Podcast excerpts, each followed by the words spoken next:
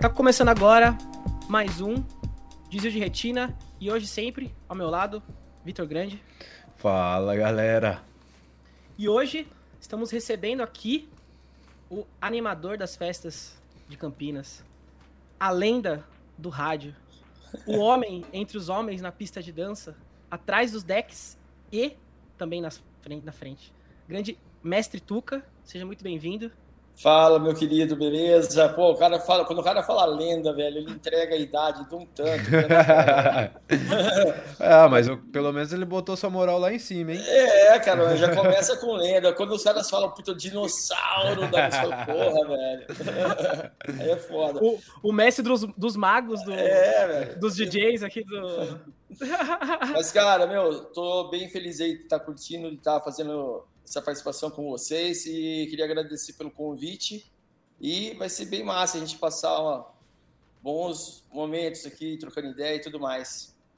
Bom, e antes da gente começar esse papo legal, o Vitor tem alguns recados aí para o pessoal que está nos ouvindo, né? Então, é isso aí, palavra. galera. Aquele recadinho de sempre, se você está escutando a gente até agora, até aqui, se inscreva no nosso canal aí no YouTube, só apertar o botãozinho aqui embaixo de se inscrever. Isso pode ajudar a gente bastante. Compartilha no Instagram, compartilha no WhatsApp, compartilha no Facebook, compartilha com a sua família, com o papagaio, com o periquito. E ajuda a gente aí a, a espalhar a palavra do nosso querido podcast. Bom, recado dado, né? Então, bom, eu já, já contei, né, sobre o que, que eu, qual que é a atuação aí do Tuca, né? O que, que ele faz aí na, na, na maioria, na, na maior parte do seu tempo, né? Porque, pô, eu sei que ele, além, além dele ser DJ nas noites, ele também, pô, tem um baita trabalho de vários anos aqui na, na região, né? No, com som, rádio, eventos. Cara, mas eu queria, eu queria saber do seu começo. Eu queria saber, cara, como que, como que o Tuca surgiu? Né? Como que você se descobriu aí, um apaixonado por música, e começou a, essa carreira? Como que foi para você? Cara, acho que foi como a maioria do, dos DJs, assim, que eu converso, né? Bem molecão, tipo, nos bailinhos, né? Hoje não tem mais os bailinhos, é da minha época só. Início da década de 80 lá, o... tinha, rolava uns bailinhos em casa, meu irmão chamava os amigos pra, pra ir em casa e tal, e eu já curtia e ficava meio, meu irmão ainda ficava puto da vida, porque eu sou sete anos mais novo que ele, né? Então eu era muito pivete, ele falava, porra, moleque, sai daqui, cara, tá atrapalhando a festa e tal. E eu queria era, né, ficar, tipo, tomando conta do som tal. Então, o primeiro contato, assim, acho que foi com meu irmão e, e nos bailinhos que tinha em casa, assim. E, então, esse foi meio que o marco zero, assim, do contato, né? Uhum. E, mas aí, tipo, acho que no, no, no primeiro grau, no colégio, tipo, eu e mais um amigo, a gente montou uma equipe de som, na época chamava equipe de som.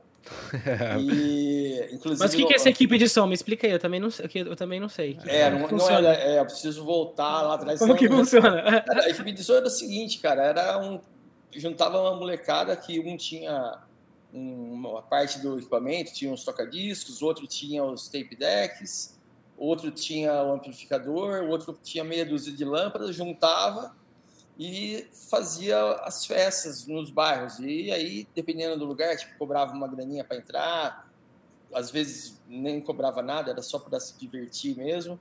E tinha meio que várias equipes de som nos bairros da cidade, manja. Então, cada bairro meio que tinha o cara que era o cara fudido ali do bairro, que fazia os bailinhos fudidos, que bombava, que rolava som bacana. Uhum. E aí, esse meu brother, a gente montou uma, uma equipe de som, até o nome era muito louco, tem uns discos até hoje que a etiqueta chamava Armação Iluminada. Mas esse Armação Iluminada, cara, era porque tinha um, tinha um programa na Globo que chamava Armação Ilimitada. É. Armação Ilimitada, que era do Evandro Mesquita, tal, uns malucos que era surfista, uma porra assim. E aí a gente fez meio que, ah, vamos fazer a armação iluminada. Tipo, merda, né, cara? Aí, era isso aí. Tirando um sarro do programa.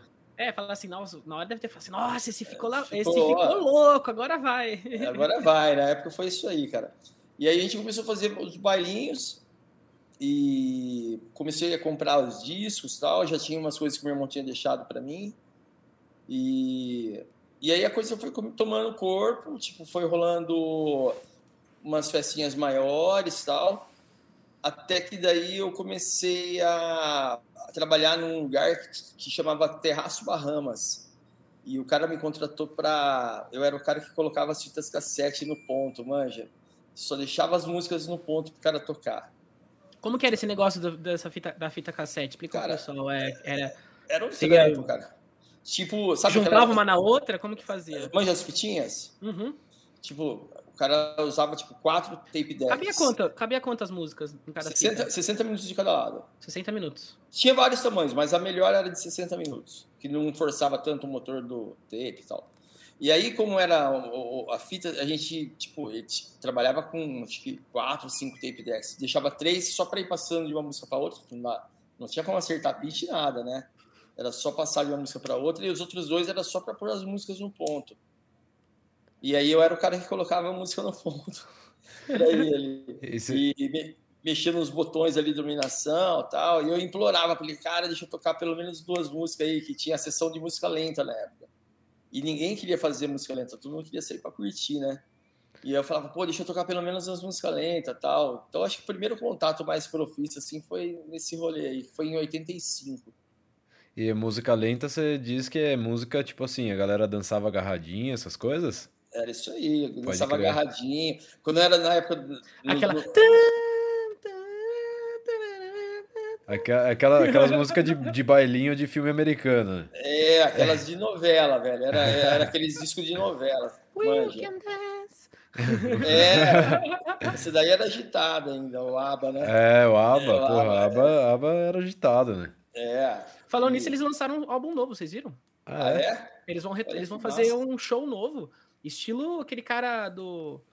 É, do Pink Floyd, como chama aquele Sim. cara que faz do cotelão? Só que não vai ser, não sei se vai ser é, tudo junto. Eles vão ter umas roupas bem diferentes, assim, e vai ser um show puta tecnológico, assim, sabe? Eles vão fazer uma turnê de retorno, assim, vamos Pô, dizer assim. Né? Massa, né? Mas acho que vai ser só uma. Que massa. Bom, Bem legal. Legal pra caramba, pô. É, vão levantar e... uns milhões aí. Né? Acabou dinheiro. Descansar de novo. Acabou o dinheiro. Né? isso aí. E vai ver isso aí, vai vender pra cacete. Ah, cara. com tem certeza. Uma, tem uma legião de fãs aí desses caras. Ah, com é. certeza. Até eu gostava. E você pegou a parte do. que era com vinil e tinha que trocar vinil e fazia as músicas no vinil? Cara, na verdade, assim, o, o, o vinil veio depois do do, do tape deck, né? O tape deck foi o começo aí, depois no, no, Bahamas tinha uns tapes de rolo também, aí era puta um trampo, mas a qualidade era melhor. Aí depois em 86, 87, que daí comecei a tocar, que já tinha os tocadiscos aí. Ah, veio só depois, eu não sabia. Eu é, achei... veio, veio, depois porque, tipo assim, era muito caro essa aqui nisso, mas não era todo lugar que tinha os tocadiscos. Aí, quando... As agulhas são muito caras, né? É, e na época, tipo, primeiro lugar que eu toquei nem era Technics, era as, as né? E, e antes da, da fita cassete tinha uns rolos, não tinha? Antes, antes até, eu acho, é. porque eu, eu lembro, eu, tenho, eu, gosto de um artista, o Victor não deve conhecer, mas o Tuca conhece, o Kerry Chandler, né? Um, um, acho que ele é holandês, e o pai dele tocava nessas, nesses rolos, são vários rolos assim. É mas como é música eletrônica, ainda consegue É rolo, é rolo outra, né? tipo o quê? Tipo rolo Parece de, um filme, filme, Parece um filme, isso. Parece um filme, é. só que é música, né? Se a nova geração estiver escutando a gente, eles não vão nem saber o que é um rolo de filme também, pra falar a verdade, né? é Netflix? É Netflix? Não, antigamente, Dá pra galera. Netflix? Antigamente existia um rolo de filme, aí a galera soltava o, o filme lá de cima da casinha e projetava na tela. Era bem isso aí. E eu sei que o tempo de rolo é, é uma pena, eu tenho tape de rolo, só não tá aqui em casa, senão eu mostrava pra galera. Mas o era uma, era uma grana, manja, as fitas eram muito caras, e o tape também. Então, tipo, esse Bahamas tinha cinco fita cassete tinha um de rolo. Então, tipo, é, a gente acabava nem usando o rolo junto, porque a qualidade dele era tão superior ao cassete que dava diferença demais e depois que rolou soca disso. Mas foi legal assim, cara, que até hoje eu fui acompanhando toda a evolução da, da tecnologia, manja. Foi, foi bem legal poder acompanhar essa mudança toda aí. E tem uma característica interessante aí, cara. É, demorou muito tempo para sair né, do analógico e entrar no, no digital. Demorou anos para começar a fazer algo em CD. Só que tem, também depois que entrou o CD, a coisa evoluiu tão rápido que a, a, cada ano, a cada dois anos se renovava. Aí vinha o MD, aí vinha o DAT, o ADAT, e depois veio o pendrive, agora nuvem, tipo assim, a coisa foi acelerando, demorou muito tempo, estagnado, de repente o bagulho começou a evoluir muito rápido. Deu um boom, né? Acho que como toda tecnologia, né, cara? A gente, é. pô, a gente, eu e João ainda pegamos uma época que tinha disquete, essas paradas de computador, e aí é. O salto que deu do CD, e agora a gente vê que nem, não existe nem CD mais, cara. Exato. Não é, nem produzido, né? Pô, vocês chegaram a instalar Windows com 13 disquetinhos, aqueles pequenininhos? Eu lembro, eu lembro. Sim, eu lembro disso aí. Era pequeno, mas lembro. É, eu me fudia pra caralho. internet, Não, mais... internet de escada, né? É, porra, internet de escada era treta. Puta véio. que pariu, velho. É. Ficar ali esperando meia, da meia-noite pra diminuir o pulso, pra poder jogar. Era isso aí. Ô, ô, Tuca, e como que era para você, é, por exemplo, é, na, na, no começo ali da, da, sua carreira, até, até acho que até um certo ponto, como que era para você pesquisar essas músicas, né? Porque hoje as pessoas olham, né? Pô, é tão fácil, né? Pô, você tá no Spotify, você acessa qualquer música, em qualquer lugar, você ouve na sua casa, você vê os seus artistas que você mais gosta, a qualquer momento, no banheiro, né? E antes, pô, não tinha isso, né, cara? É, como que era no começo para você, assim, pesquisar essas músicas, trazer, colocar essas músicas no, no CD? É, como que você como que você trazia a novidade? Né? Porque a coisa do Jay é isso, né? Trazer novidade, né? Cara, é, no início aí, na época do, dos bailinhos, o legal era os programas de rádio que tinha com DJ. Programa de. Na época eu nem falava música eletrônica, programa de DJ. E aí a gente ficava esperando o cara tocar, rezava pro locutor não falar nada, porque se ele falasse, você perdia o início da música. Quando ele falava, você falava, filho da puta, o cara falou. Ou o cara, ou o cara soltava a vinheta da rádio, mano. Então a gente ficava torcendo assim pra, tipo, o cara tocar umas músicas e não e não soltar vinheta, nada, para ter as músicas gravadas e poder tocar. Então, a rádio, por muito tempo, foi um, um meio de você se atualizar né, com as, as novidades. Aí, depois, é, mais assim, no final dos anos 80, a hora que eu já estava trabalhando mesmo em clube, já, tipo, que já era com disco, com vinil, discotecano, Aí tinha. Era um trampo, cara, porque tinha uma revista é, ou era Billboard, que tem até hoje, ou tinha a DJ Mag, uma inglesa. Só que eu não manjava assim, tipo de. Nunca. Até hoje eu me viro em inglês, mas não falo fluente, mas na época eu não falava porra nenhuma.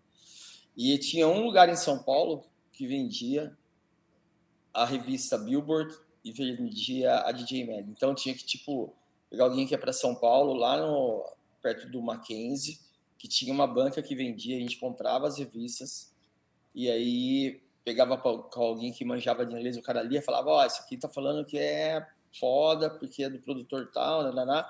Aí tinha que conhecer alguém que viajasse e o cara trazia esses discos. Então, tipo assim, tinha, eu tinha sorte que o pai de um amigo era piloto, então ele comprava, ele trazia os discos para mim, só que vinha nas, nas escuras. Então chegava, tinha coisa que era muito legal e tinha coisa que era pica, assim, tipo que perdi o disco, né?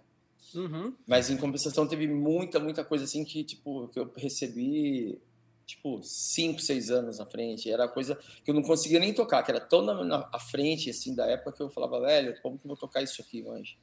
Uhum. O público não vai aceitar, né? É. Então essa era a maneira, assim, de pesquisar, através dessas duas revistas, a DJ Mag que tem até hoje, a DJ Mag que você sabe qual que é, uhum. ela vem lá de trás. Então a gente pegava os charts e tal, e através dos charts que a gente comprava as músicas. Que Entendi. foda. Eu ia, eu ia até perguntar como é que vocês faziam para escutar as referências gringas, né? Essas coisas todas, porque devia ser, devia ser muito difícil, né? Você conseguir alguma coisa. É, tinha um cara, velho, assim, de referência, o, o Mauri, que era um DJ do, de um clube em Campinas na época, ele, ele ganhava uma grana, porque ele viajava bastante, assim, e o dono do, da, da, do clube também viajava e trazia os para ele. E ele gravava, quando ele estava lá fora, e pedia para o cara gravar a, WBLS, uma rádio de Nova York. Então ele gravava, gravava uma porrada de fita da programação e trazia e regravava e vendia para a galera. Pode crer. Pra galera ouvir e ter as referências de que estava tocando lá fora, manja. Aí, tipo, aí começou a rolar um todo mercado bacana, assim, de uma mafiazinha, manja. Tinha, tipo, um cara. mercado um cara, paralelo. É, tinha, é, tinha um cara de Sampa, que era o cara que trazia os discos para os clubes, e tinha um cara do Rio. E aí você, tipo, tinha que conhecer alguém que conhecia o cara, e ele pegava e, tipo, trazia um malote de 100 discos lá, tudo lacrado, não tinha como você ouvir. Ele falava, isso aqui é legal, isso aqui não é. E aí, se você tivesse moral com o cara, ele te passava as coisas mais legais. Se você não conhecesse, ele te passava umas picas lá e, e era o que tinha, manja. Aí tinha um cara do Rio que trazia uma outra linha de som, assim, que era legal também. Bem, bem, era bacana, assim, cara. Era um tiro no escuro, assim. E quando eu chegava as coisas, eu falava, porra, puta som, que foda e tal. É, pô, é eu... é bem. É bem da. Ouço... Pode falar, João. Pode cortando. não, não, pode falar. Manda, manda, manda bala. Não, é, eu acho que isso é legal e é, que é uma coisa que se perdeu, né, hoje, né? Porque eu ouço muitas pessoas da, é, das antigas que curtiam tal, as festas e tal, dizendo que, por exemplo, eles iam às vezes em algumas festas para ver algum DJ brasileiro tal, para ouvir determinadas músicas, porque aquelas músicas você não encontrava para baixar, para comprar CD, tipo, só tinha naquele vinil e, e, o cara era um dos únicos do Brasil que tinha aquele vinil, né? Então, as pessoas iam nas festas, né, para ouvir, para ouvir realmente música, né, para realmente prestar atenção Exato. naquilo, né? É, isso daí, essa fase aí de ver o DJ já foi um passo mais ali na frente. Aí já a gente está falando, tipo, de início dos anos 90 tal, tipo, quem tinha dois DJs, assim, que eu adorava ver tocar, que ele tinha bem essa característica aí, tipo, o Mal Mal, que até hoje é do caralho, né? Tem coisa que o Mal Mal toca hoje que tá, as pessoas acham que é novo, mas não é, coisa de 90, manja. Uhum. É, o Renato Lopes, Renato Lopes fudido, puta de, um, de uma pesquisa, assim, que tinha, então, na, naquela, nessa época, era muito legal que os DJs não eram. É, a pessoa não falava se o DJ era bom ou ruim porque ele mixava bem ou não, mas sim pela música que ele tocava, manja. Uhum. Pelo som dele. Então, era um esquema bem diferente, assim, mas era, era bem isso aí, cara. Cada um com seu material muito exclusivo, era bem massa. Uhum. É, hoje eu acho que isso meio que se perdeu. Não sei se se perdeu, mas só que hoje em dia tem tanta coisa, né? De música, assim. Todo dia tem uma música nova, todo dia tem uma pessoa nova tocando. É muito louco, né? E aí eu acho que essa originalidade que tinha na época era muito legal, né, cara? Era um negócio que era difícil de ter, né? Difícil ter alguém produzindo um som. Já era difícil aí, né? Aí é, de ter exato, alguém produzindo exato. um som de qualidade, né? Era uma coisa totalmente nova, né? Inesperada. Essa, essa sensação devia ser muito boa, né? Tanto que, cara, essa cultura de, de DJ produtor no Brasil demorou muito para chegar. Foi começar a DJ produzir no Brasil, cara, lá pro meio de 90, manja. Os caras faziam um Reddit só, um remix de alguma coisa mais do cara fazer um bagulho autoral foi final dos anos 90, cara, que começou a pintar assim, manja, Pode de, crer. É, porque não tinha acesso à tecnologia e a gente não tinha esse conhecimento de falar, porra, vamos fazer o nosso som, né? Mas lá fora, meu, desde o finalzinho dos anos 70 que já começou a DJ meter a mão e começar a fazer remix e lançar em vinil, né? É muito louco. Eu vi, eu vi um seriado no, no Netflix, eu não vou lembrar o nome agora, mas ele ficou até famoso esses tempos atrás. Esses tempos atrás eu falo, deve ser, sei lá, 2019, né? Porque passou dois anos aí de pandemia, ninguém nem viu, né? Os dois anos passando. E ele mostra muito a cultura do começo do, do hip hop, mas a galera era muito assim, vidrada. É The Down. Get Down. É isso, isso, Get esse Down, mesmo. fudido, Get fudido. Down. Get Down é fudido. Puta, muito legal. Quem tiver ouvindo aí, tiver a oportunidade de assistir esse seriado, é muito legal e gostar, né, dessa, desse mundo de DJ, né? É, é muito legal você ver a galera. E a galera ia pra cima, você vê que fazia por paixão mesmo, não era Exato. porque, ah, pô, já tenho um computador aqui, vou fazendo. A galera tinha que sair de casa, tinha que correr atrás, tinha que, pô, ter o vinil, achar quem tivesse o vinil pra conseguir tocar, criar. Puta, era muito louco, né? Não, e, e uma coisa assim, a gente que não, não conhece a história, né? A gente acha, se tem a impressão, ah, que lá, lá, lá fora os caras meio que se ajudavam. Que, né, no Guedão fica bem nítido que se ajudava porra nenhuma. Tinha uma rixa de um lugar e outro. O cara que Riscava era- o disco do cara, riscava Ah. o disco. É tipo assim, ah, o cara que é o DJ do, do Bronx tinha uma tretinha com o cara que era do Queens, que tinha uma bronquinha do cara do Brooklyn. Aí tinha os caras que era mais ali de Manhattan, que eram os caras da disco, que a galera do hip hop não curtia muito a disco. Então, meu, era cada um mexendo no seu, um puta de um localismo fodido também, cara. É. É. legal, esse documentário é legal, velho. Vale, vale a pena. E eles faz... é legal que, que eles faziam marcas né, no disco, né? O- os discos eram marcados, né? Pra saber onde, que eles, onde eles iam colocar, fazer o scratch, né? Onde que era o ponto de cada scratch, né? Exato. Eu tenho um monte de disco marcado, cara, porque teve uma época assim que a gente. Eu, isso há mais tempo que eu gostava de fazer uns scratch. E a gente não usava fone de ouvido porque não dava tempo de você pegar um fone e vir procurando. Então a gente põe uma marca que era o seguinte: não sei se você vai conseguir, se a galera vai conseguir entender, mas você vai no disco, põe tá a agulha rodando e você para no ponto, lá no kick, por exemplo, né? Para a agulha em cima. E para o tocadisco, a agulha fica parada. Aí você vem com um, um durex e põe num ângulo assim, um ângulo não tão fechado para não rasgar o suco do disco, põe ele meio tipo 30 graus, assim, sei lá. Então, olha, você pá, e põe ele para o final desse durex acabar bem na ponta da agulha. Então, você põe a agulha, vai arrastando ela, vai. uh, A hora que ela acaba o durex, ela, ela para no ponto. Deu para sacar mais ou menos? Deu Deu, pra deu, entender deu mais ou sim. menos. O que que, o que que é Scratch pra quem é leigo como eu? É.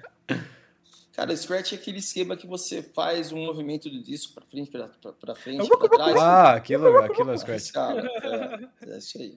E pra quem não sabe o kick, né? O kick é o bull. Bull, bull. Exato. É o bumbo, é o bumbo, é o o bumbo bumbo. da bateria. É o É o grave. bull da bateria. É o bumbo da bateria. É. E quando, quando você troca de música, assim, tum, quando ele tá numa batida, ele entra outro som, assim, ou entra a continuidade daquela batida, como é que chama isso? Ah, é uma mixagem só. É só uma mixagem mesmo. Ou então uma atropelada. Mais conhecida vulgarmente como atropelada. É, O, o legal desse, eu acho que o legal desses DJs, assim, é principalmente o cara que toca hip hop ou esse pessoal do Get Down, assim, é que eles tocam música, por exemplo, geralmente, né, não são todos, mas geralmente a grande maioria do- dos DJs hoje, por exemplo, de música eletrônica, é, tem uma tendência de seguir um mesmo, mesmo BPM, né, que são batidas por minuto, que é o tempo da música. Mas naquela época os caras não estavam nem aí. Os caras colocavam música de vários estilos diferentes, vários estilos diferentes, com tempos diferentes. Você imagina, você tá, se uma música tá mais lenta, lenta do que outra, vai ficar prá, prá, prá, tipo, vai ficar uma merda.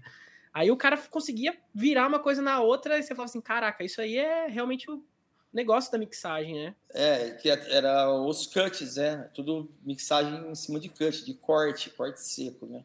Corte seco. Aí fica É. legal que é difícil, né? É, e... Não é só trocar. Exato. E o termo, tipo assim, para quem quiser dar uma pesquisada de DJs que fazem scratch, que são do hip hop, é, são os DJs de turntablismo.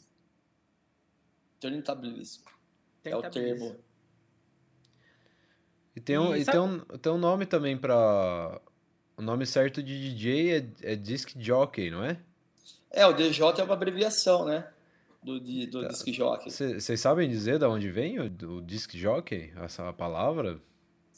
Cara, eu já, eu já saquei dessa história, mas eu não vou inventar aqui, não. Se eu falar, eu vou. Ou tá mentindo?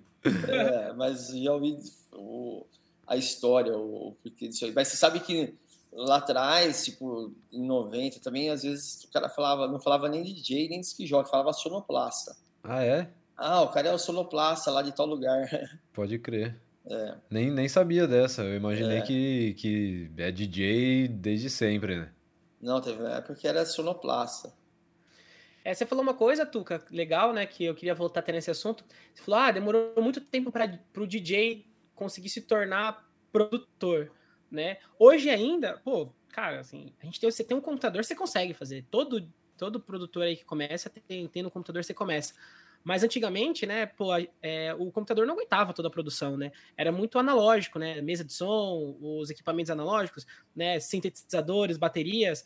Né, para quem não sabe, como que funciona esses, é, esses equipamentos elétricos, né? São impulsos elétricos que geram som, né? Então, esses equipamentos analógicos, que tem um monte né, por aí, eles funcionam dessa forma, né? Eles mandam para mesa, tal, rola mixagem, essas coisas, entre várias coisas, né? Hoje em dia você consegue fazer pelo computador, mas pelo menos no, no tempo do Tuca você não tinha essa opção. E, pô, hoje já é caro pra caramba. Imagina na, na, na época, quando você tinha que comprar lá fora, aí você tinha que trazer para cá, mó trampo, se chegasse, né, com uma pessoa de confiança, o negócio era rios e rios de dinheiro, né, Tuca? Era uma grana, cara. Era bem. Meus primeiros contatos, assim, de um esquema de produção, é... Puta, eu lembro que foi uma grana, assim, manja, e tinha uma loja em Campinas que chamava Toledo Musical Center, na Avenida Brasil. E lá eu lembro que eu comprei o teclado, sequenciador MIDI e tal. E, e cara, tipo assim, era, eram vários trampos. Além de custar caro, tinha que arrumar um brother que manjava pra caralho e te ajudar ali no setup e, e mexer, porque não tinha. Você tipo... curtia abrir? Você curtia abrir eles? Assim, vocês curtiam isso? Tipo, ah, vamos mexer? Tipo, vocês curtiam, curtiam fazer essas coisas? Se fala de mexer no equipamento, de é. abrir ele, não, a gente não, não tinha nem coragem de fazer isso. Imagina, né? Imagina, não tinha nem coragem. É, a gente queria né, pôr para rodar tal. Era tipo, hoje a gente abre quantos canais a gente quiser, né? Pra, no Logic, no Live. É, na época o tape de rolo tinha o primeiro tape de multipista que a gente usou tinha oito canais, que eram Fostex. Então você tinha que se virar em oito canais, manja. Uhum. E... Mas era, era, era, legal pra caralho, cara. Ter experiência bacana, assim, manja, de, uhum. de, de, fazer a parada analógica. É que coisa, né? Cê, pelo menos assim, o, o, o techno, o house, né? Que tem um, são vertentes um pouco mais famosas, assim, que são um pouco mais antigas, né? Hoje, que assim, né? O, o mercado em si transforma tudo em caro ele transforma tudo em elitista, né? Ele acaba, pega um negócio e transforma num, num, negócio caro, né? Porque hoje tá cada vez mais difícil ter acesso a shows, essas coisas de, de, de DJs famosos, de DJs legais. É, porém, o, a música eletrônica ela veio, tipo, vamos dizer, do subúrbio, né? Dos, dos, Estados Unidos, né? Da Europa, né? Principalmente na, depois de grandes recessões, assim. E o pessoal era uma música de protesto mesmo, era um negócio de protesto, né? E o pessoal se virava lá com os equipamentos. Mas depois de um tempo que o negócio foi se formando uma coisa mais, vamos ser, um pouco mais elitista, né? Porque hoje você dizer que a música, música eletrônica, pelo menos no Brasil, é inclusive é mentira, né? Porque tem várias barreiras assim para o cara conseguir talvez se tornar um profissional, né? E na verdade esse não era o espírito do negócio, né? Nunca foi. Então acabou se transformando em muitas coisas, né? É, cara, é, é, é que eu falo é essa, por exemplo, house, house music, techno, é, é, é, seria correto falar que é black music, entendeu? Porque são músicas que surgiram com, com os negros, cara. A, house veio né, de uma fase pós-disco, né? Tipo, a disco music, final dos anos 70, nos Estados Unidos estava tipo, entrando em decadência, assim. E aí o, os caras tiveram a sacada de colocar um beat eletrônico em cima da disco. Né? O Frank Knuckles que fez as primeiras experiências e aí esse cara, aproveitando para falar um pouquinho da história da disco, né? da disco do House, o Frank Knuckles ele, ele era de Chicago e, e ele tocava num clube lá que chamava Warehouse. E aí o ele começou a fazer o, colocar os beats de bateria eletrônica em cima de disco, o plano e tal. E aí, esse som, como era ele que era o residente, era só ele que tocava. E aí as pessoas começaram a ir nas lojas de disco falar: oh, você tem a música da House, que era do Warehouse, era uma abreviação do, ninguém falava, você tem as músicas que tocam no Warehouse? Não, você tem as músicas do House, as músicas do House. E aí virou House Music, porque por causa dessa fita, entendeu? Das pessoas irem na loja, você tem a música da House, e ele que era o cara que fazia. Então, ele é bem considerado o cara que inventou House. O pai, né? Music. né? O pai. O pai, é.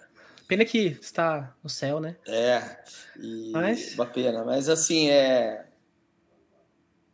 É isso, cara. Tipo assim, é, é, é... lá fora eu acho que as coisas funcionam melhor. Funcionaram melhor porque a cultura musical deles é diferente da nossa, né? Lá o cara, no, principalmente na Europa, o cara na escola ele tem aula de música, né? As pessoas são acostumadas a, a desde cedo ouvir música boa, o acesso é, já cresce ouvindo coisas mais sofisticadas, pô, é, o, o, jazz, o blues, é, de, americano, vem de lá, de influência dos negros e tocando isso no rádio. Então, o cara sempre foi impactado com coisas boas, é. Então, essa cultura do cara já vem desde cedo. A gente aqui não, né? Tipo, para o cara poder ter acesso à música já era foda, tinha que ter um, um rádio, alguma coisa. É, aí teve uma fase de música boa no, no Brasil que eles, eu não sei muito a fundo a história, mas era, eu sei que era considerado música de da elite, né? A, a bossa nova não era uma música de do povão, bossa nova era uma música da elite, manja. Uhum. No Rio de Janeiro, e fica claro isso, inclusive no, no filme do Timaya, né?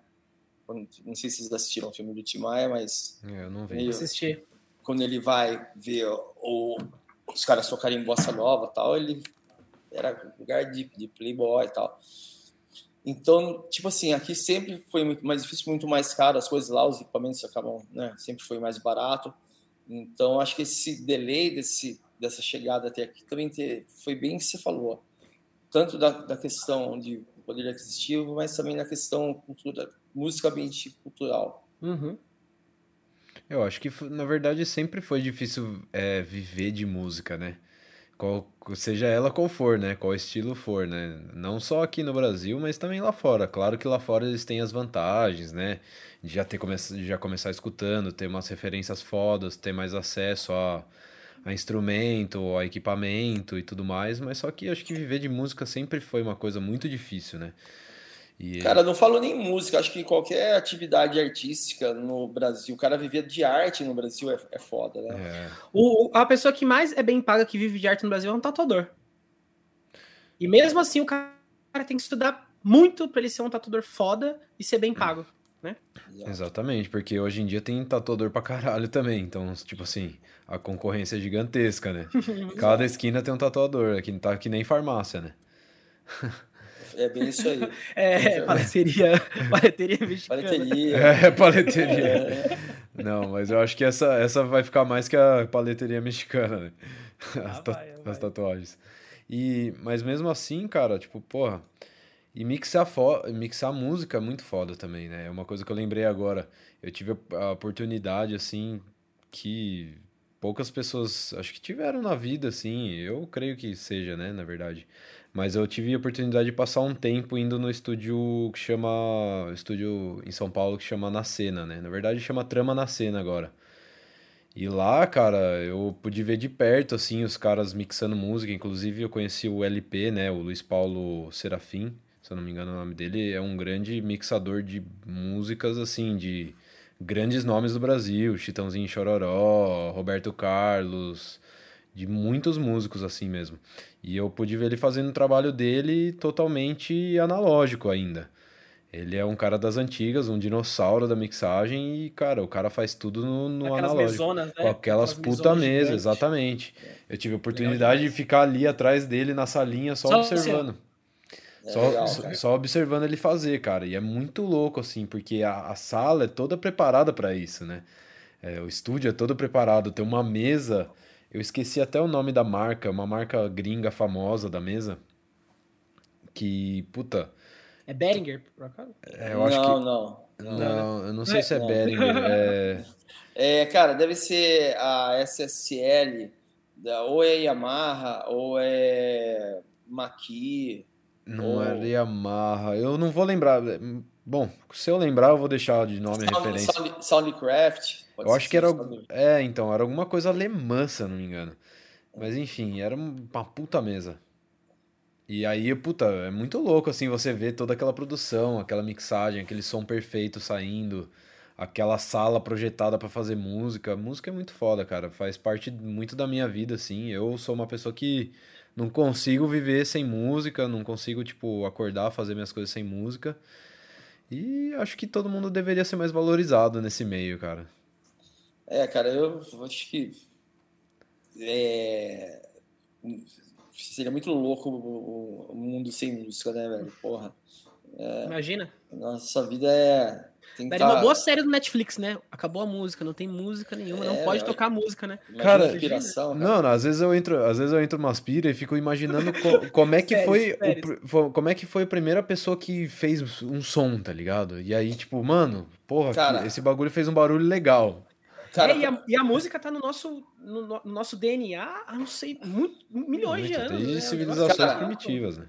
Cara, o lance é o seguinte, aproveitando a deixa aí, é, tem um documentário, velho, que é fodido, que chama A Primeira Arte. Tem um, um pessoal que chama Brasil Paralelo, não sei se já ouviram uhum, falar. Sei. Não, e, eu não ouvi o Brasil Paralelo, cara, é, são produtores independentes que não, não têm verba de patrocínio, nada, e eles fazem todo um corre por conta, e eles disponibilizam vários conteúdos, manja, de, de várias áreas. E eles disponibilizaram esse que chama A Primeira Arte, que é a história da música. São três episódios, cara, que eu indico assim para Tá no YouTube até, né? um. né? Tá no YouTube, né? Não inteiro, porque você paga uma assinaturinha lá para poder assistir os três, manja. Uhum. Que eu, eu acho que, tipo assim, vale a pena, cada centavo. Que eu assisti e ele fala de como surgiu a, a, a música, né? Ela, falando que você fala, ah, como surgiu, cara, foi lá com os Homens da Caverna, os caras fazendo uma percussão com osso e começou a ouvir barulho diferente e viram que aquilo, de alguma forma, mexia com a mulher, entendeu? E aquela batida mexia com ela e ele começou a se mexer. Então, as primeiras formas rítmicas aparecem lá no Nome das Cavernas. Mas esse documentário é muito louco, cara. Ele fala toda a, a sequência. É muito louco porque ele. Qual é o grande rolê desse documentário? Ele fala da sofisticação da música é, erudita, da música clássica, até chegar nessa, nesse empobrecimento é, musical que tem no funk carioca de hoje, por exemplo, do que tem mais de minimalista ali, de, de pobreza mesmo, né? E aí eles explicam toda uma sequência. Então tem todo um contexto, um contexto é, sociológico por trás, é, de grana envolvida, de interesse comercial e sempre foi assim, né, cara? Então se fala, pô. É... É, e você até percebe, né, Tuca? As próprias músicas, as próprias músicas pop, se você for ouvir mesmo, né? É, pô, nem, nem letra tem mais direito, tipo, parece que é umas palavras jogadas, né? Tipo, que faz um ritmo legal, pô, o cara faz uma. Eles uma produção, mas se você re realmente perceber do nível da, da, do som, assim, não tem nada complexo ali, né? Que nem você falou, é o mais simples possível, né? É, é, muito louco, cara, que o cara faz uma analogia. Eu não vou ficar aqui dando spoiler do, é, então, negócio, é. mas, mas assim, só para entender, cara, é que no final das contas a música primitiva ela era muito mais rítmica, né? Não tinha melodia, era rítmica. As batidas eram tribais e hoje ele faz uma comparação que a gente voltou a lá no no Homem das Cavernas atrás. Tipo, tipo assim, hoje, tipo, o que vale no funk não é a melodia, não é a letra, e sim a questão do tribalismo, do tribal, do você voltando na sua origem de tipo de primitivo mesmo, manja, de é. coisa uhum. simples, de barulho, de coisa que mexe com fazer mexer o corpo. Exato, cara. E é muito louco essa analogia, a hora que você pega todo o contexto, é bem legal, velho. Sim. E é muito louco também a gente imaginar como é que. É, pensar, né? Como é que a música mexe com a gente, né, cara? E mexe total nos sentimentos, assim. É muito louco, cara. Às vezes você tá escutando um som, às vezes eu ponho um, um blues, um, um negócio, um jazz, assim, para escutar. Às vezes entra numa parte de solo, assim, você fica tipo, puta, chega até a arrepiar, assim. A sensação que você sente é, é bizarro, né? E como é que como é que será que pode fazer isso, né? Como, é, como, como que pode mexer com a gente desse jeito, né? Cara, é, é, bem louco essa parte. Isso é muito. Cara, assistam, porque tudo isso que a gente está falando, fala no documentário, eles falam, inclusive, o porquê, né? Que uh, a música causa essa, essas sensações. E aí, cara, é, são os acordes que você faz e as frequências que ele vai mexer que de alguma forma ela toca no seu íntimo de maneira diferente. Então, tipo assim, acordes menores é meio introspectivo, uma coisa um pouco mais é, não tão felizes, e acordes maiores são mais felizes, entendeu? E então os caras têm exatamente a manha de, do que fazer ali para e o cara dá um exemplo muito louco. Ele começa a fazer uma narrativa, tipo contando como se fosse a historinha do Chapeuzinho Vermelho, e aí na intro, assim, que ele tá falando de uma coisa nada a ver, tá uma trilhazinha ali, ele fazendo um negócio bem simples, só um acompanhamento. De repente, tipo assim, ah, meu, o Lobo Mal tá chegando, ele atenciona o bagulho, pá, chegou. Aí a Chapeuzinho Vermelho conseguiu fugir, aí ele coloca uma trilha meio de emocionante. Sim. Isso na hora, velho. Tipo, mudando o acorde, manja. Pode crer. Então é muito, é muito louco, assim. É, eu, você falando disso aí, eu lembrei até de. Eu não sei quem, quem me falou isso, mas eles falaram, tipo assim. Acho que foi algum professor na época da escola que falou isso. Mas eles falaram assim, tipo assim, você vai assistir um filme de terror, se você assistir ele sem som, ele não dá absolutamente medo nenhum. Mas se você botar ele com som, vem aquela trilha do suspense, de que vai acontecer alguma coisa, de que tem alguma coisa perto, aí você começa a ficar com aquela sensação de medo, de tipo, aquela ansiedade, Exato. aquele desespero. Mas se você vê o filme sem som, você não vai sentir nada, entendeu? Você vai tipo, puta, que bosta que tá acontecendo ali, né? Ou, ou pode até fazer ir mais longe. Você pega e coloca uma música engraçada, tipo, põe boquinha da garrafa e assiste um Sexta-feira 13. Manja, tipo, vai virar comédia. Eu, eu tenho certeza que alguém na internet já fez isso. Vira comédia, né? Se você pensou, alguém já fez, eu tenho certeza disso. É.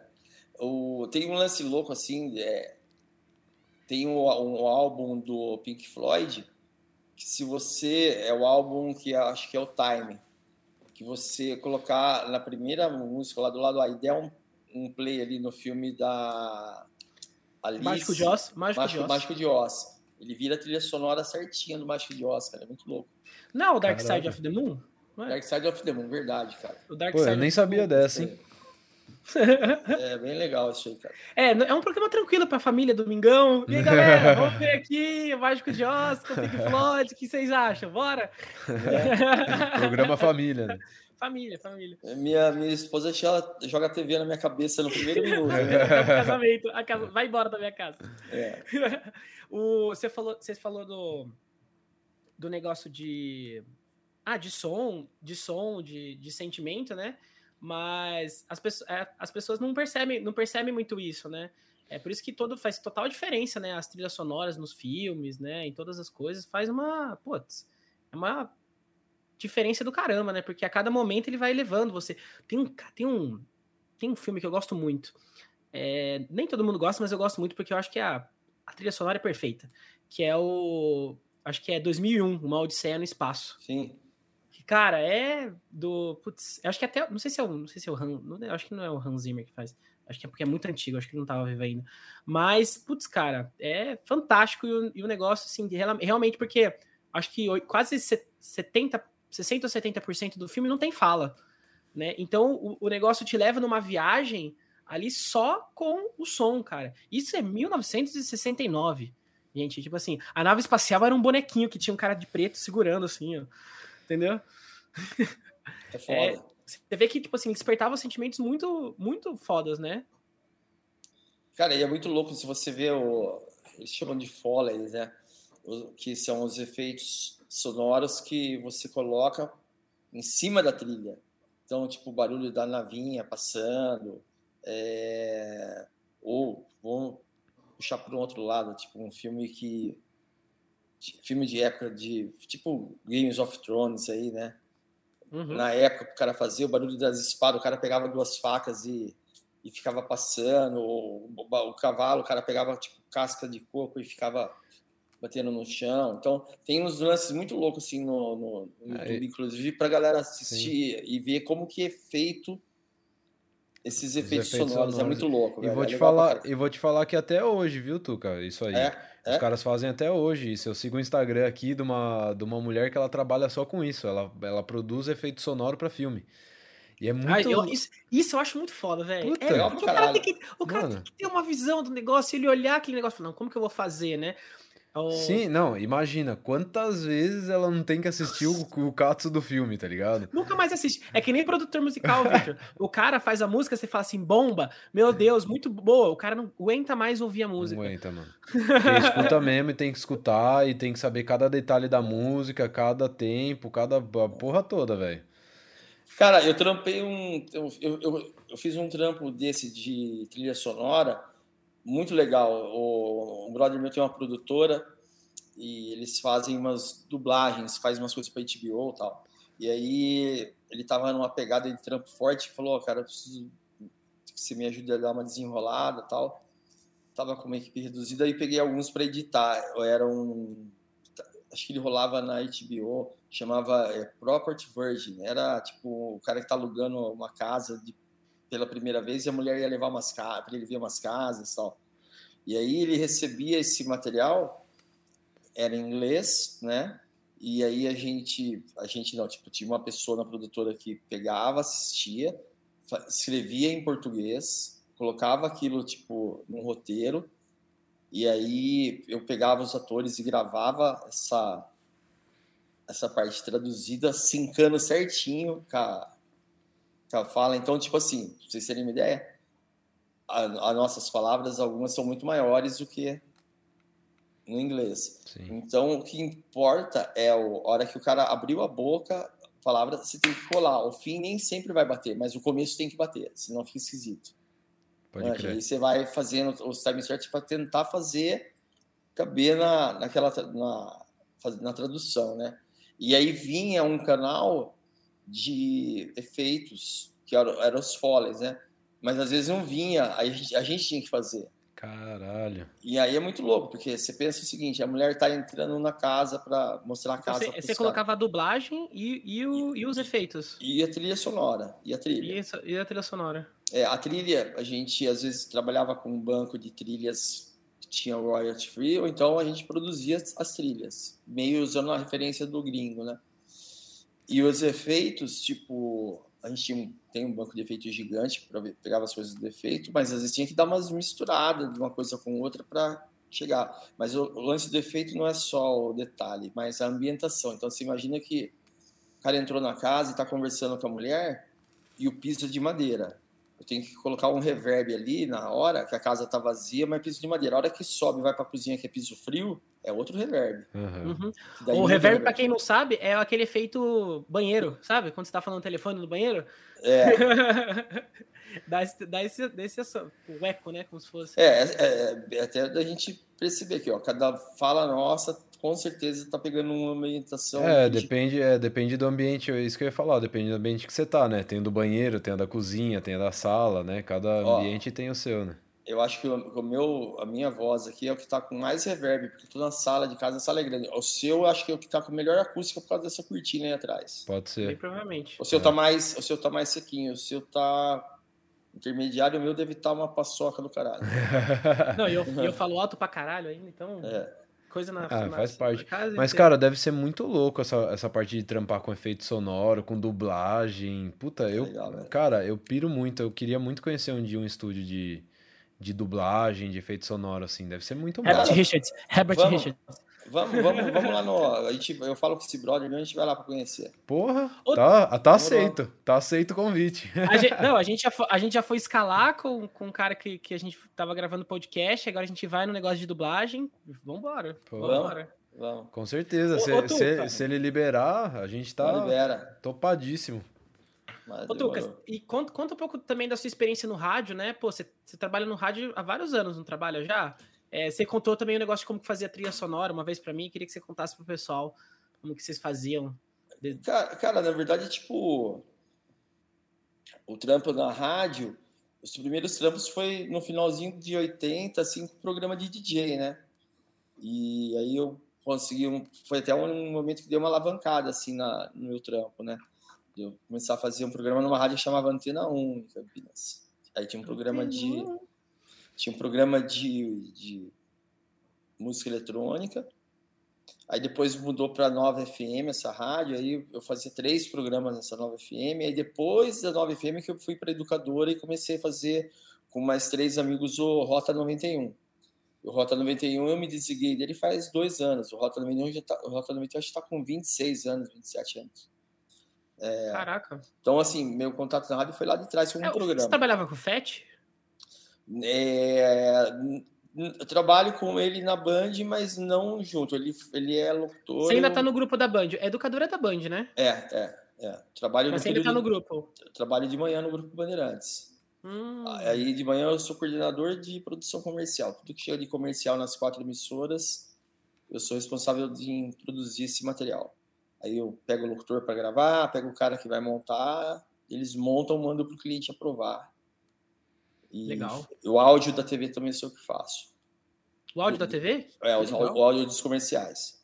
Que legal. E então meu trabalho assim na rádio, o contato, foi, o primeiro contato foi como DJ, depois eu fui trabalhar como produtor artístico da educadora que cuidava só da plástica da rádio, né, que são as vinhetas, o, o logotom, que é um puta do negócio legal, tipo, o, o educador é aquele pam, pam, pam, aqui é um logo áudio. Qual que é a ideia do logo áudio, né? Não importa não, se você estiver ouvindo um rádio, você não sabe em que rádio você tá, mas se você ouvir um logotom, você já vai saber, porra, é da educadora que eu tô. É a identidade do negócio, né? É tipo o plim-plim da porra da Globo, entendeu? É. Você né? pode estar lá no banheiro e plim-plim, porra, estão assistindo a Globo, né? É. Então, então essa o cara tava mostrando, o cara tava mostrando esses dias lá, até o Pedro que mora comigo tava mostrando o cara o equipamento que os caras fizeram o primeiro plim plim no que era um, um sintetizador assim, que é um teclado assim. Foi o primeiro que eles fizeram assim, muito legal, tipo, anos 80 também, é. E aí eu, eu Nossa, na... que legal esse negócio de você falou sobre é, Logo, Logotom, é isso? Logotom. É uma Caraca, logomarca, é uma, eu, é uma logomarca sonora, uma identidade sonora. E eu sou do marketing, eu nunca tinha ouvido esse nome, você acredita? É, porque é bem específico, acho que é bem específico é, de legal. rádio, né? Cara, por exemplo, se pegar as propagandas, acho da, da Mitsubishi, tem a, o final da assinatura tem o logotom deles. Ô, Tuca, estamos precisando de um logotom aqui pro, pro desvio de retina. Tem que dar uma ajuda pra gente. Legal, cara. Porra, é isso aí, bicho. Inclusive, é. trampar na rádio deve ser massa demais, cara. Outra aí, ó. Já vamos adicionar no tour aí, Tuca. Já Bom, leva a gente na rádio e, na, e, no estúdio de dublagem e efeitos sonoros. Demorou.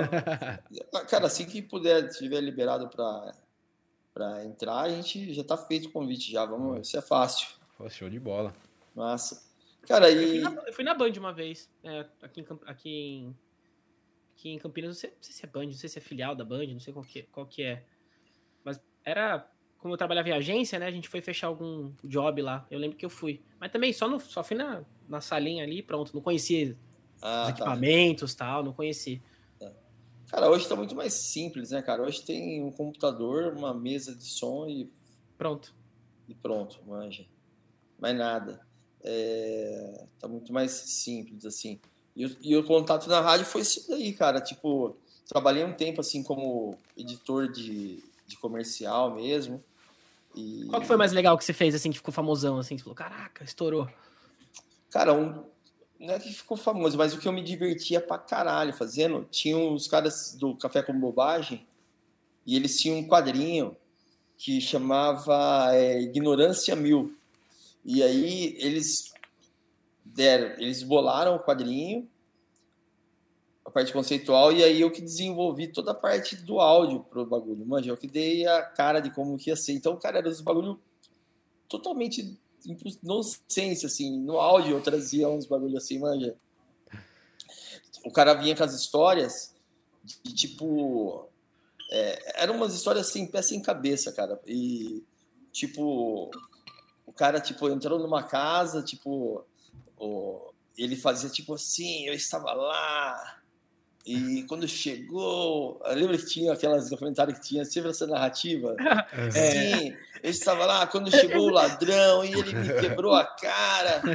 Nossa, foi incrível. Tipo, ele estava se fudendo e falava que era incrível, mano. É, é, é aquelas dublagens americanas, né? Exato, era isso. Eu tipo... estava lá e Brian me salvou. Nossa Ainda bem que o bombeiro estava passando pela minha rua. Era isso aí, cara. Isso me lembra muito Hermes e Renato, que eles faziam.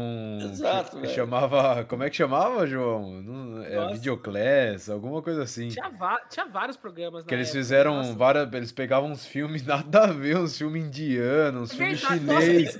e eles... o anão endiabrado, era muito bom. o guri, não era o guri, é, não sei o guri endiabrado, endiabrado, né? Nossa. Mano, era muito Eu... bom isso aí, velho. Era demais. Eu lembro que o... o e as histórias, bicho, era tudo muito assim, manja, sem pé, sem cabeça. E no final. Não, oh, a gente tá. Fio, 90, 2000 era a banheira do Gugu. O que, que mais tinha no, que, que mais podia ter no rádio? É. Né, que não tinha imagem é. Os caras falavam qualquer coisa. Falava. E aí, cara, era legal, tipo assim, que era. Sempre no final eles e de repente ligamos para a emergência 911, aí chegava o cara da emergência e fudia com tudo, chegava matando todo mundo, mano tipo. É, sem sentido era, algum. Sem sentido algum, cara. E, e aí eu fazia toda a trilha e o som disso aí, cara. Era muito louco, velho. Tipo, os negócios que seria meio Passava impossível. horas lá cê, se divertindo, cê, né? Você viajava junto para conseguir fazer a trilha. Velho, a gente acabava, eu acabava com dor na, na maxilar e da risada, cara. Foi legal. Outro trampo legal também que a gente fez, cara, tinha uns caras que chamava eles estão ainda na área, cara. Chamava Rádio Comida. Esses caras eles vão no, nos restaurantes e é um grupo de atores e não são cantores, mas até porque o engraçado é que eles não são cantor, mas eles o que, que eles fazem? Eles pegam qualquer música pop e, e muda a letra e coloca parada de comida na música. Manja. E eles fazem isso ao vivo ali na improvisação. Então ele fala, ó, caralho. Querem ouvir ah, ele pega o tipo Dancing Queen e Trans... troca o Dancing Queen transforma por... num prato de feijoada. Exato, velho. E fica tudo combinando, rimando. E aí a gente comprou um pacote de vinhetas com eles e eles fizeram, eles pegavam umas músicas que tocavam na programação da rádio e fizeram a versão com comida e fazer isso no programa do, do meio-dia, que é o Algazarra, que é o horário que a galera tá rangando, né? Uhum. Então foi legal que, tipo assim, eu que fiz esse trampo com eles, então tinha que pegar a música, pegar a parte instrumental, fazer um loopzinho e eles vinham gravando e ia dobrando as vozes e tal. Era legal pra caralho, velho. Trampo legal. legal também, assim, que foi pro ar e deu um, um bochiche, foi legal. Eu curto pra caralho escutar rádio, essas coisas assim, ainda mais essas é. coisas sem, sem noção, assim, porque você tem é. que imaginar o que tá acontecendo. E às vezes, pô, é. pega umas coisas assim, você não consegue nem imaginar direito, né, o que tá acontecendo, mas é muito da hora. É. Ô, ô Tuca, até, até tem uma coisa legal, tem alguns podcasts, depois eu vou, te, vou procurar aqui os nomes certinho para você. É que, pô, os caras fazem telenovela, né? Voltou essa, uhum. essa pegada das telenovelas. Olha que louco, né? velho. É, tipo, história de terror. Sim. Eles pegam casos reais, por exemplo, eles pegam casos reais de assassinatos, essas coisas, é, casas mal assombradas, e os caras refazem ele inteiro. Só que, cara, uma puta produção, velho. Várias vozes muito boas, um roteiro foda, é, sonoplastia do caralho, assim, sabe? Um trampo muito, muito bem feito, sabe? Muito, muito bem feito. Tem vários, hoje em dia, vários, vários no Brasil que eu também não conhecia, eu conhecia há pouco tempo também, que um conhecido nosso nos mostrou. Bem, bem legal, cara. Manda, manda, eu quero ver isso aí. É massa, massa, velho. Massa demais. Tá voltando, né, cara? É cíclico, né? É. É, é e, em outro formato agora, né? É. É legal isso, né, cara? Tipo, a gente tá falando, né? Um bate-papo de áudio, mas ou no trabalho de jeito, olha o leque que dá para abrir, né? Tipo, pra, quantidade de frentes que um cara que curte trampar com áudio dá para dá para ir, né, cara? É... Exatamente. Né? É, às vezes muito... o cara fica preso, né? Às vezes o cara é produtor, tá preso só em fazer música, mas o cara poderia estar tá fazendo outra coisa, jingle, né? O cara Exato. poderia estar tá fazendo é, logotom, né? Poderia estar tá fazendo várias Exato. coisas para empresas, né? Que o pessoal Exato, gosta, né? Poderia estar tá ganhando uma grana, né? Para tentar realizar o sonho dele, né? Sim. Cara, teve uma época que eu ganhei uma grana, assim, fazendo. gravando espera telefônica, cara. Caralho. Caraca. É, porque, cara, todo mundo precisava de uma espera e. Tipo. Fazia, fazia negócios é, com. Não era um jingle, né? Mas era uma assinatura cantada. Então, tipo tinha uma trilhinha que ficava falando, ah, você ligou para digite tarará, tarará. A hora que terminava, entrava o vocalzinho do produto, manja. Tipo, é, sei, ah, tipo, no final do, da trilha, tipo, você ligava lá, tipo, ah, você ligou para C&A, para falar com o vendedor disco 2, ah, aí terminava no finalzinho, entrava assinatura cantada tal. Pode crer. Legal isso aí. Que massa. Era massa. Ô, Tuca, você ainda trabalha como DJ? Trabalho, opa. Você ainda faz hoje festa é... e tudo? Cara, hoje eu faço um trampo, assim, bem bacana, cara. Tipo, faço a curadoria musical do Sala.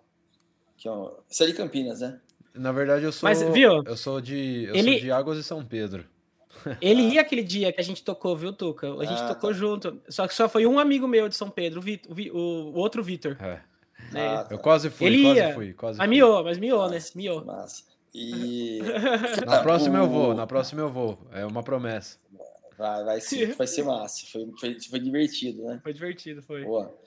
É, e esse, eu faço essa curadoria do Sala, que é o que? Na verdade, eu que desde o começo dei uma a linha conceitual de, de música que o bar ia seguir, só que a, não foi tipo assim uma escolha do que eu achava legal, e sim entender o que era a proposta do bar, né? Tanto entender, ah, é uma, era a primeira drinqueria do interior, né? E com uma culinária mediterrânea, com uma puta de uma arquitetura moderna, e aí eu peguei essas informações e transformei uma eu falei, agora preciso pensar qual seria a trilha sonora para isso, né? E aí uma proposta para os caras em cima disso e a gente está aí desde 2019 com eles fazendo esse trampo. Então eu cuido da agenda dos DJs, só do domingo que não, domingo quem cuida toca. E foi bacana que eles me deram uma puta carta branca assim para desenvolver o trabalho, né? É, e abrir um é legal abre um de um leque assim de possibilidades de música para você vingar. No caso, hoje, né, como tudo, né, vai se mudando, vai se moldando. Hoje o baile é muito mais voltado para house music. Mas no começo ele não era só house, ele tocava jazz, tocava rock, tocava black music, só que a gente pegava a regra era o quê? Eu falava, cara, a gente pode tocar qualquer coisa, só que a gente vai ter que tirar o que tem de melhor de cada coisa. Uhum. Então, se a gente vai rolar um rock, a gente não vai rolar qualquer rock, nós vamos rolar um puta rock, né? Vamos rolar um, um Led Zeppelin, um... Um rock que tem a ver com, com o lugar, né? E com Exato, a que uma frequenta. Coisa, um, exato, manja, uma coisa mais conceitual. Ah, vamos rolar um, um black, a gente vai rolar tem de, de filé, tipo, manja. E isso foi bem bacana, de trazer novas possibilidades para Campinas, porque todos os bares que tem DJ, todo mundo toca a mesma coisa, né? E a gente. E repete música até, repete, é. repete música até, assim. É... Parece que. Ou tá tocando sertanejo, né? Que é. a gente tá na terra do sertanejo, a gente tá. É cidade grande, mas tá no interior, né? É.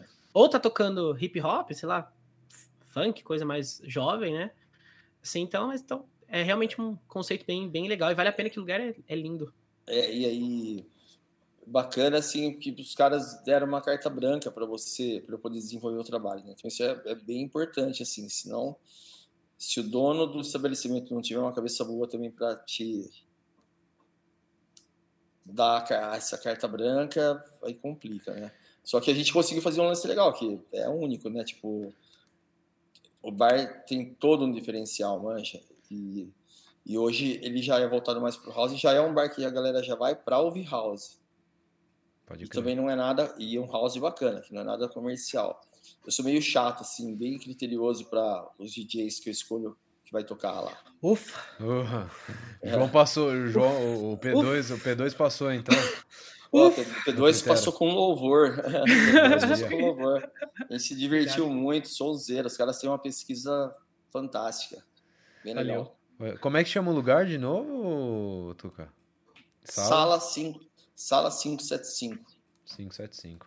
Pô, legal. E o lugar parece ser bem bonito mesmo. Eu vi as fotos lá do, do João. Porra, o lugar parece ser bem legal e, e muito massa essa proposta de, de ter um ambiente com uma música propícia ali que tem até alguém, que é você no caso, fazendo Sim. a curadoria do, do local, né? Pô, isso aí é Sim. incrível. Deve ser uma puta experiência, né?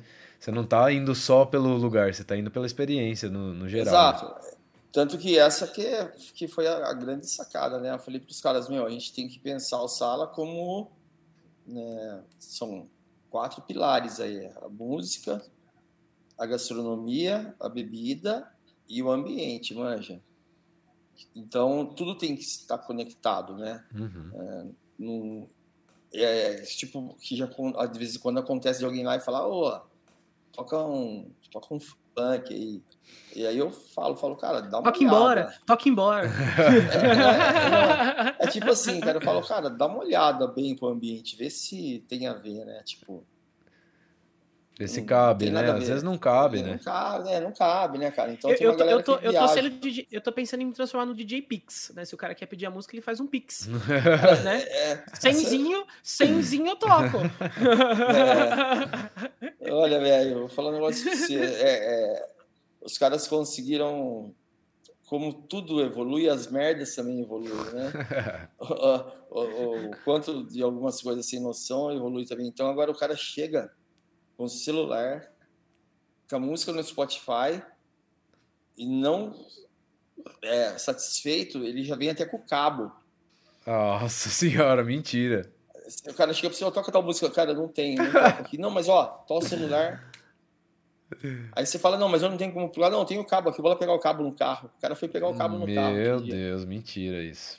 É, Puta que pariu, como é que pode, né? Ser cara de pau desse ele... jeito, né, velho? Não, e às vezes. E, não, e o cara que é bêbado, que tá em cima do equipamento, que custa 50 mil reais, com, com um copão cheio, assim, balançando de, de, lá pra cá, pronto pra queimar é tudo ali, né? É foda. É compli... eu, eu tô cantando. Desculpe. Vai, João, vai, João. Eu, falei, eu só ia falar que é complicado. é complicado. É. Você falou no negócio de sonoplastia, sonoplastia, de ambientes e tal, isso até acabou meio que virando é, é uma profissão, né? Porque eu conheci um cara de São Paulo que ele faz a sonoplastia de vários bares. Não, não são bares com DJs, ele não faz a curadoria, é diferente, né? Curadoria é você escolher os artistas que vão tocar, mas ele faz a sonoplastia do bar, né? Então ele é um cara que escolhe as playlists que tocam, é, porque assim, tem, existe todo um conceito, realmente, que nem você falou. E eu falava assim, caraca, né? É o tipo de coisa às vezes que você nem imagina que existe, né? Mas ele falou que já fez de muitos lugares, até na Europa, Estados Unidos, assim, ele faz os bares famosos, assim. Por exemplo, ele, ele tem contrato com o Outback, é ele que faz todo o, o a playlist do Outback, né? Então, Nossa. assim, é bem legal, cara. Achei legal. É legal pra caramba, cara. Pô, eu há uns. Deixa eu ver aqui quando foi final de 2009 eu fiz um, um trampo, foi bem bacana, chamava Música Indoor. É, eu tava, tinha um só, dois sócios, né? E a gente, um dos sócios era programador, e ele fez um aplicativo que a gente ia subir as músicas na nuvem, e aí eu ia na loja, tipo uma surf shop, falava, ó, você vai ter uma rádio exclusiva sua, que eu vou, você me fala pegava o briefing do que ele queria, eu fazia o playlist e colocava no meio das músicas umas vinhetinhas. Tipo, ah, você está na oficina, toda quinta-feira, promoção XPTO. É, então, a, a, cada música, a cada três músicas, tipo, rádio oficina, é, visite nosso site. Então, era uma ferramenta Massa. de marketing, era uma ferramenta de marketing bem, bem legal, assim. Bem legal. E, e e a gente acabou não indo muito para frente do projeto porque deu uma trave com ECAD. Hum. Tinha que pagar os direitos autorais. Tinha loja que falava, cara, não quero pagar ECAD. É que é aí... é caro, né, cara? Não é muito barato, não, né? Não. Que, o que seria o ECAD? ECAD é um órgão que regulamenta execução de obras fonográficas. Pode crer. Direitos então, tipo autorais, assim, basicamente. É, de, direitos autorais, eles que recolhem isso e repassam para o artista. Entendi. Então, qualquer estabelecimento que usa a música como ferramenta para gerar negócio tem que pagar o ICAD. Entendi. Ô, Tuca, e para a gente ir finalizando esse papo, né? Eu queria que você contasse uma, uma história mais legal, assim, que você já teve, tipo, com a música, assim, que, que, onde que você já chegou, é, tipo assim, já foi, tipo, ver um artista que você gostava muito, você teve uma experiência muito legal e você falou assim, caraca, é isso mesmo que eu quero. Como que, aquela reafirmação, né? Putz, cara, teve, teve várias, é, é, várias fitas assim, mas acho que um, uma das coisas que foi legal, assim, de preparar e fazer um, uma reflexão aí, eu, eu fazia uma, uma festa em Campinas que chamava My Love. M-A-E Love. Era My de música, arte e entretenimento. Mas o My dava o My também em inglês, então rolou uhum. uma, uma bateção de carteira aí, My Love. Que rolava de domingo à tarde. E era uma festa que tipo, a gente rolava house, uma house negro, house raiz, né? É, e eu ficava meio de bode, assim, que a festa, tipo, tinha... A festa que mais bombou deu 150 pessoas. E eu falava, porra, que foda, tal, né? Aí, um dos caras que eu sou fãzaço, assim, tipo, que é minha referência massa, assim, é o Louis Vega, né? E aí, numa viagem para Nova York, eu lembro que eu e minha esposa falei, ó, quero, mas eu quero ir na noite do Louis Vega. Então a gente marcou a nossa viagem quando saiu a agenda dele. Ele tocava no Cielo, esse clube fechou já. E ele tinha uma noite no Cielo, chamava Roots, era de quarta-feira. E aí saiu a agenda do cara, a gente comprou passagem, fui viajar. Aí fui para ver a, a noite do cara, da dei sorte que era ele e o era ele e o Jay Spain que fazia a noite, Nossa, se não me engano. Esse cara é que, animal também. É, só que daí o. Desculpa, não era Jay Spain, era o Kevin Head. Kevin que Head. que era o parceiro dele. Kevin Head não tava, ele fez long set. E eu fui, eu fui. A gente chegou bem cedo assim na noite, né? Quantas horas assim? Ah, umas seis horas. Foi foda. E... Saiu chorando, emocionado, abraçando oh, a mulher. Obrigado nossa, por ter me trazido aqui. É. Foi treta, mano. E, e o clube, cara, a gente tava lá, né, lá Nova York, capital do mundo, lugar onde que é, o, é a casa do cara, né? Na noite dele, o cara pica de referência e tinha 150, 200 pessoas no, no clube, entendeu? Aí minha esposa falou, pô, tá vendo como você não tá tão mal? Pensa, ó, sua festa tem 100 pessoas, 100 e pouca, você tá na noite do cara mais foda que você falou e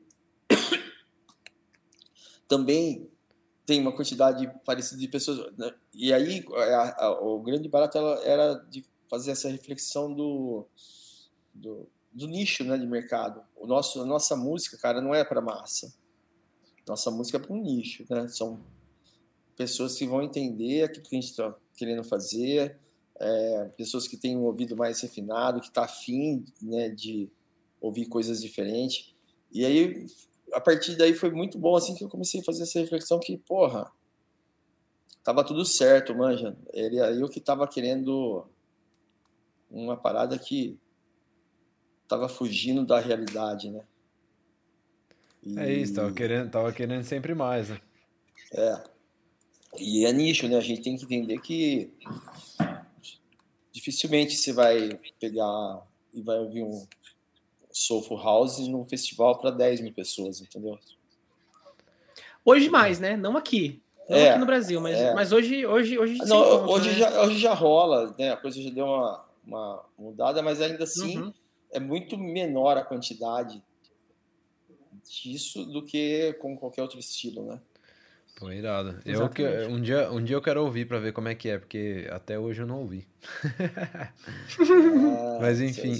Ô, ô, ô, Tuca, e esse quadro aí, só para finalizar, esse quadro aí atrás de você, muito bonito, cara, eu gostei. Cara, esse quadro, ele é, é muito bacana, velho. Ele, tem uma história legal, deixa eu ver se eu consigo. Olha só. De, quem é o artista?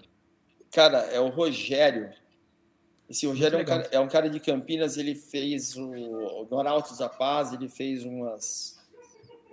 Umas pintou o Arautos da Paz inteiro em Campinas, ele fez uma viagem, fez uns trampos em Nova York, fudido. Ele fez um trampo na Globo no, no aniversário do Ayrton Senna. Pode crer. E ele fez um trampo fudido, ele fez um, um live paint durante um show da, da Sandra de Sá. Ele fez um desenho dela e os traços dele é bem nessa pegada aí. Pois ela, é. pirou, ela pirou tanto que esse quadro que ele fez durante o show virou a capa do disco dela, manja. Ó, oh, que legal. Que legal. E o Rogério, ele era de uma agência de publicidade e aí falou, não, velho, quero viver de arte, começou a fazer esses trampos e a minha esposa também é da, da área de comunicação, trampava com ela, ela falou, pô, a gente, ia, a gente fez 10 anos de casado, ela falou, pô, a gente podia nos dar de presente um quadro, né, que, dos 10 anos. E aí a gente escolheu fazer com o Rogério. Falou, pô, já a gente queria muito que você fizesse tal. Então esse quadro, ele, eu vou sair um pouco assim na frente dá pra você ver. Nossa, é bem legal. É bem, bem legal. Ó, dá uma vida na sala, né, então, né, cara? Nossa, ó. Ó, se você pegar aí, tá vendo? Aqui, ó. Aí, eu tô apontando pro bagulho, achando que a galera é. Tem o prato do toca-disco aí, essas bolinhas brancas. Ah, que o, legal. O bico do, do papagaio é a, é a agulha do, do disco, tem um disco ali. Pode crer. Aí tem um bagulho que parece um, um, gramofone, que é o rabo do pássaro aí, tá vendo? Pode crer. Caraca. É um gramofone. Aí, que doido. Saindo do gramofone tem, tipo, coisas que a gente se identifica, né? Tem uma garrafa de vinho, natureza. Aí tem uma tacinha de vinho aí na minha mão com a nota musical. Aí, tem eu, aí tem eu com fone de ouvido e minha esposa do lado, metade metade aí, ó, do rosto. Ah, que irado, velho. Que legal. Eu, eu, eu, eu, eu, como se fosse com uma boininha e, um, e um, uma boininha e um fone de ouvido, né? Pode crer. Pode crer, deu uhum. pra ver agora, consegui é, ver. É. De lado, assim, um de frente Bem pro legal. outro, né? É. Então, é muito louco porque é um de lado pro outro e ao mesmo tempo de frente, de frente. também forma o um é. rosto. É. É muito Nossa, louco, muito cara, legal. que foda. É bem legal. Rogério, Rogério, o que é o nome dele? É. Putz, cara. Ah. Rogério Pedro. Rogério, Rogério Pedro. Pedro. É. Dá uma olhada depois no Instagram, dá uma procurada Meu, nele. Vai no Instagram dele que é animal, velho. Animal. Ele faz uns trampos assim corporativo, ele pinta umas paredes de sala de reunião, manja. Que foda. O cara é foda, o cara é foda. Foda. Duca, Muito legal. Gostaria de agradecer demais de coração a sua presença aqui hoje. O papo foi demais. Pô, que massa, velho. Foi legal mesmo. Pô, tesão. Valeu, Irado, demais. Tuca. Muito obrigado aí por aceitar o convite, por dar esse tempo aí para a gente bater esse papo. E, pessoal, se você ouviu até agora também, muito obrigado. E não esquece de curtir, compartilhar, se ouvir na sua casa, no canal. com seus pais, se inscrever no canal e valeu. Maravilha. Eu vou, agradeço aí a, ao convite e aproveitar para deixar quem quiser conhecer um pouquinho do meu trampo aí, é, no meu Instagram, DJ Tuca Oficial, DJ Tuca Oficial, e o Facebook, minha fanpage também, DJ Tuca Oficial. Show. A Perfeito. gente, vamos deixar, depois você passa pra gente, a gente vai deixar na descrição do, do YouTube, do, do, do, Spotify, ah, e então aí tá a galera bom. vai seguir. Tá Fechou? Bom, então. Valeu, Valeu, galera. Valeu, galera. Obrigado, Falou. Abraço.